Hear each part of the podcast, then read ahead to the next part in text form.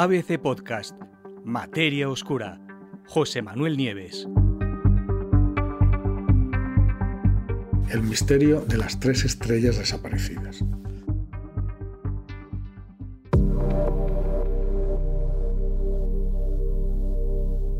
El misterio dura ya 71 años, que se dice pronto.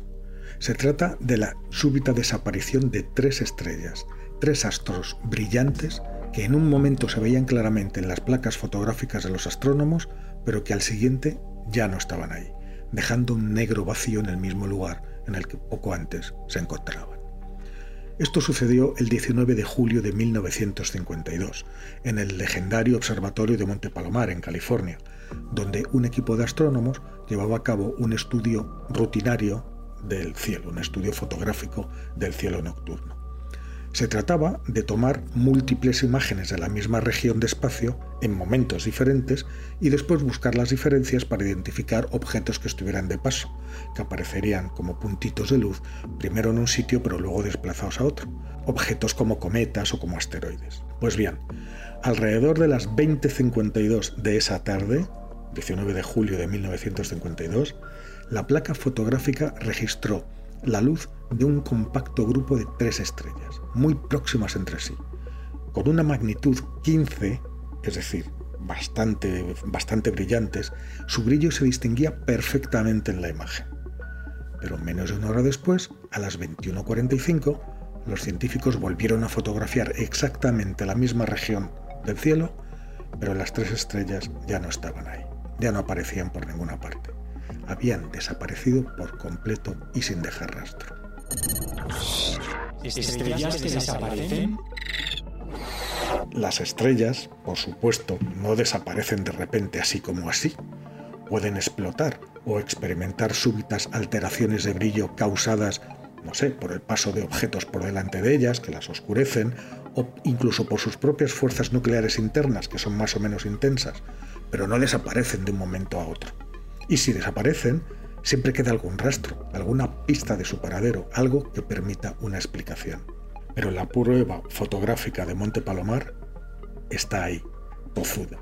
Las tres estrellas se veían claramente en la primera imagen y una hora después, en la segunda imagen, ya no estaban. Ahora, y bajo la dirección de Enrique Solano, que es un astrofísico del Centro de Astrobiología del CAB, eh, que está en, en Ajalvir, aquí en Madrid, pues un equipo de investigadores españoles reporta el extraño suceso y trata de explicarlo en un artículo que ha aparecido hace unas pocas semanas publicado en un servidor de prepublicaciones científicas. Las tres fuentes puntuales, escriben los científicos, han seguido estando ausentes en las exposiciones de los telescopios durante 71 años, es decir, nunca más volvieron a aparecer.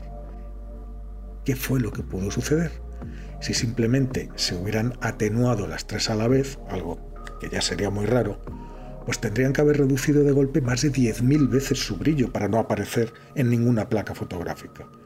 Y eso es demasiado. En el artículo escriben los científicos que obtuvimos dos exposiciones profundas con el Gran Telescopio de Canarias de 10,4 metros los días 25 y 27 de abril de 2023 en las bandas R y G, alcanzando ambas una magnitud de 25,5.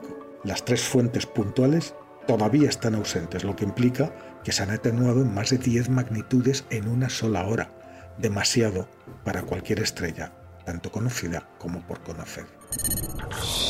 ¿Qué pudo ocurrir entonces? Desde 1952, varias generaciones de investigadores han tratado de explicar por todos los medios este raro fenómeno y en el último medio siglo se han propuesto varias soluciones, que vaya por delante no han terminado de convencer a nadie. ¿Y si no eran tres estrellas, dice una solución, sino una sola? Es posible que una estrella, normalmente muy débil, se iluminara muy intensamente durante un breve periodo de tiempo, pues como las ráfagas rápidas de radio de un magnetar, y que justo además, mientras que eso pasaba, un agujero negro errante que pasaba por allí pasó por delante del astro creó una lente gravitacional que, como una lupa cósmica, multiplicó por tres la imagen durante algunos minutos. En fin, no es que no sea posible, pero demasiadas casualidades para que esta solución fuera aceptada por la comunidad de astrónomos. Según Solano, estos mm, los modelos que, que, involucran objetos en el fondo que son ópticamente luminosos durante menos de una hora son posibles, además junto con lentes gravitacionales.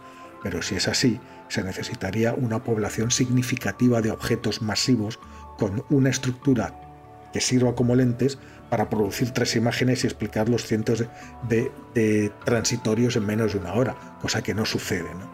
Por lo tanto, una idea que podría suceder, pero demasiado retorcida, así que descartada. Otra posible idea es que no fueran estrellas, sino otro tipo de objetos, algo más cercano.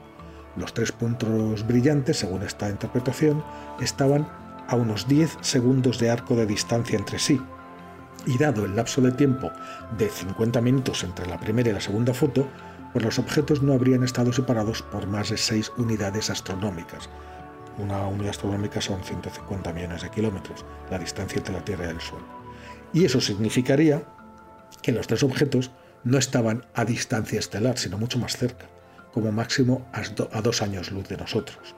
Es decir, que podría tratarse de objetos en las fronteras externas del sistema solar, quizá en la nube de Oort, en nuestro propio sistema solar, pero justo en el borde, donde ningún tipo de evento hizo, donde algún tipo de, cosas extraña hizo que se iluminaran los tres al mismo tiempo.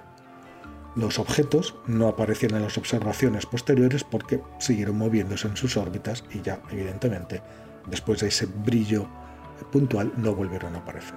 Sin embargo, hay una tercera idea que parece aunque no es seguro, parece la más probable y sugiere que no eran objetos en absoluto.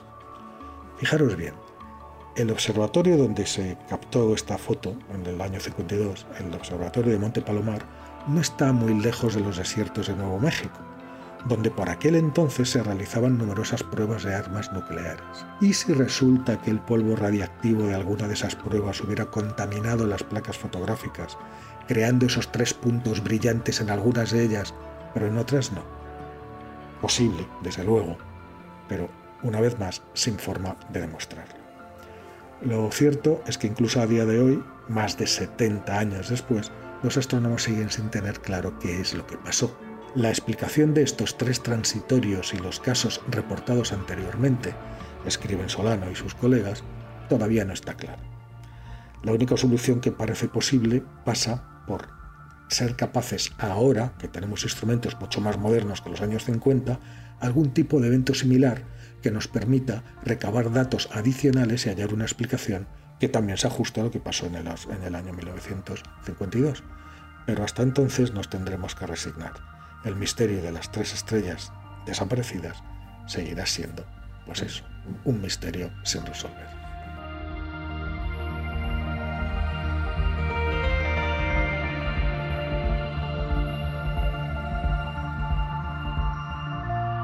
Puedes escuchar todos los episodios en abc.es, iVoox, Wanda, Spotify, Apple Podcast y Google Podcast.